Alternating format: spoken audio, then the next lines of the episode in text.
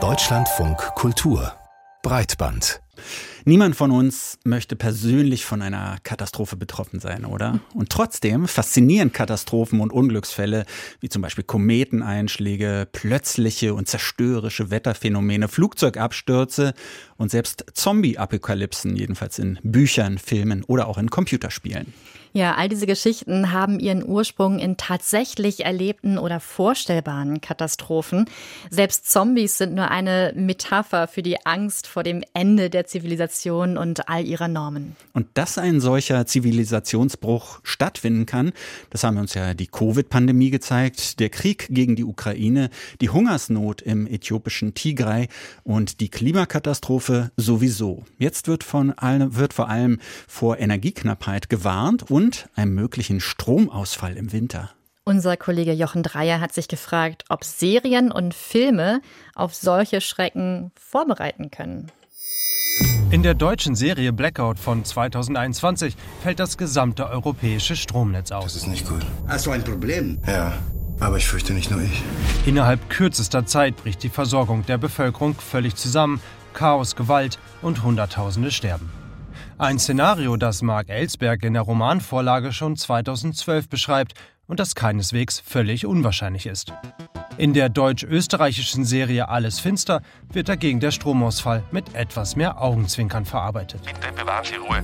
Bleiben Sie in der Nähe eines äh, Empfangs. Ich hab doch 2020 war für ein Arsch. Und 21 war besser?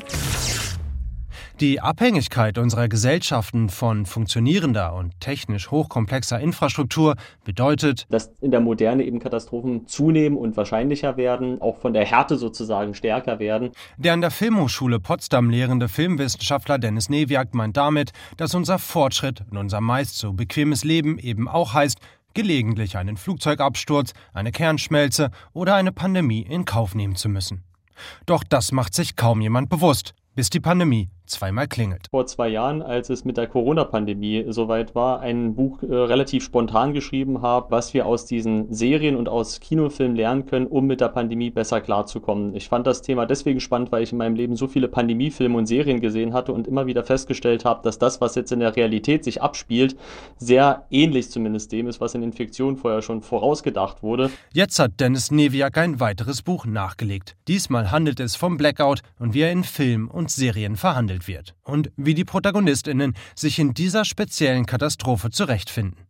Meist mehr schlecht als recht, denn der plötzliche Rückfall in eine Welt ohne Strom, künstliches Licht und Wärme, meist auch ohne fließend Wasser, gehört zu den größtmöglichen Desastern, wenn er denn großflächig und langanhaltend ist, wie zum Beispiel in den Serien Station 11 oder Revolution von 2012. Alles wird sich abschalten und nie, nie wieder angehen. Was schaltet sich ab? Wovon redest du? Alles, einfach alles wird ausgehen. Auf die Realität scheinen allerdings die wenigsten einen Rückschluss zu ziehen meint Neviak. Und das ist eigentlich das Frappierende an der Sache. Es hat so viele Auswirkungen auf alle gesellschaftlichen Ebenen. Nicht nur auf jeden Einzelnen, sondern eigentlich auf die Gesamtgesellschaft in ihrer grundsätzlichen Funktionalität. Und das ist dann doch ein eigenartiger Bruch zwischen der Härte des Risikos und dem Risikomanagement oder der Prophylaxe, die betrieben wird. Also die wenigsten Einzelpersonen und Haushalte sind wirklich darauf mal eingestellt, zwei Wochen nicht in den Supermarkt zu gehen.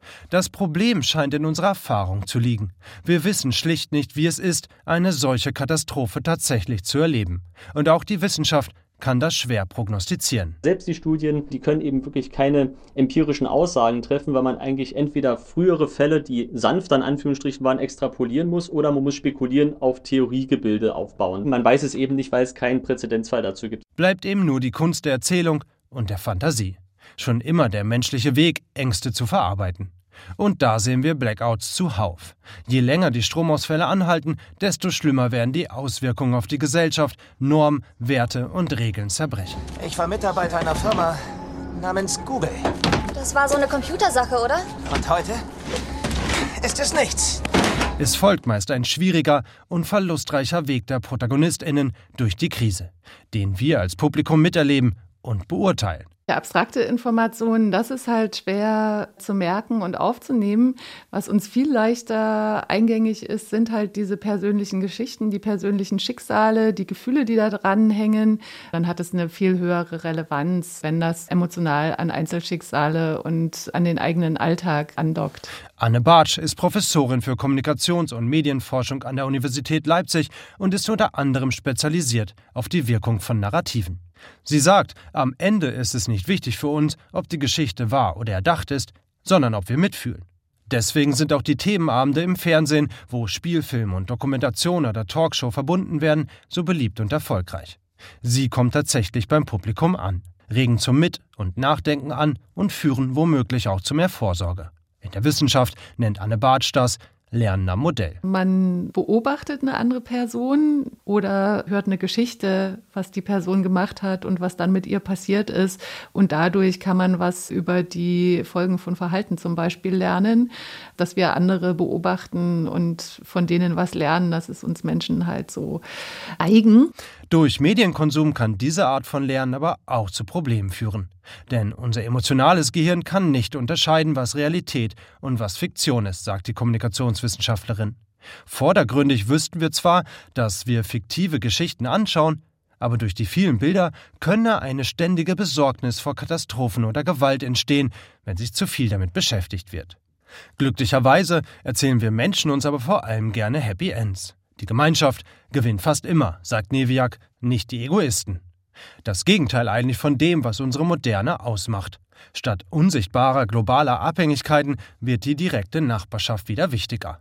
Das mag nostalgisch klingen, aber wenn das die Modelle sind, an denen wir den Umgang mit Katastrophen trainieren, dann ist doch noch nicht alles verloren. Das ist ja das große Potenzial, glaube ich, dieser Film und der Serien. Deswegen hoffe ich, dass wir diese Chance nutzen und es eben nicht nur als reine Hirngespinste abtun, sondern ja, sie wirklich nutzen, um uns resilienter zu machen gegen die Gefahrenpotenziale des 21. Jahrhunderts.